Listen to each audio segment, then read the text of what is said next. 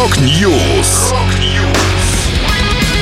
Новости мировой рок-музыки. Rock News. У микрофона Макс Малков. В этом выпуске семья Михаила Горшенёва выиграла суд против гастрольной версии зонг-оперы «TODD». Volbeat в следующем году сосредоточится на записи альбома. Вышла новая версия песни «Paradise» Майка Грина и Лемми Килмистера. Далее подробности.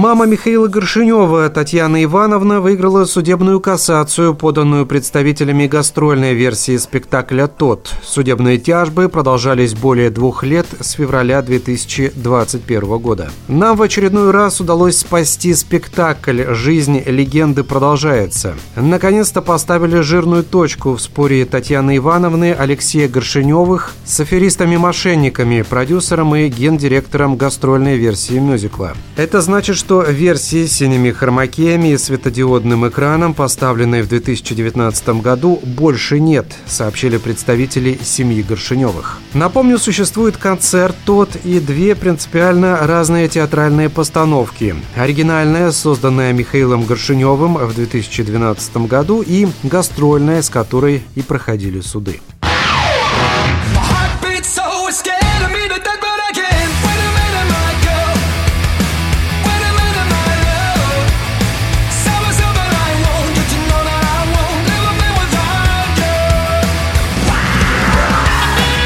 Датские рокеры Wallbeat проведут весь 2024 год в работе над материалом для следующего студийного альбома. Об этом рассказал фронтмен группы Майкл Полсон.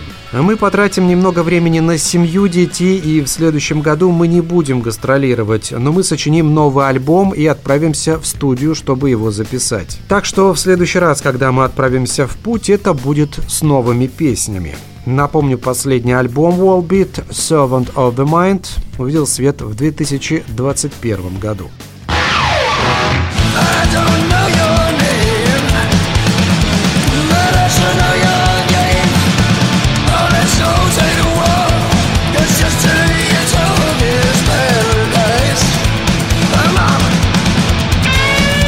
Песня Paradise известного британского гитариста Майка Грина и легендарного Леми Килмистера из Motorhead получила новую жизнь в виде ремикса от рокобили группы The Brains. Грин и Леми сочинили и выпустили Paradise в 1990 году во время совместной работы над трибьютом Элвису Пресли.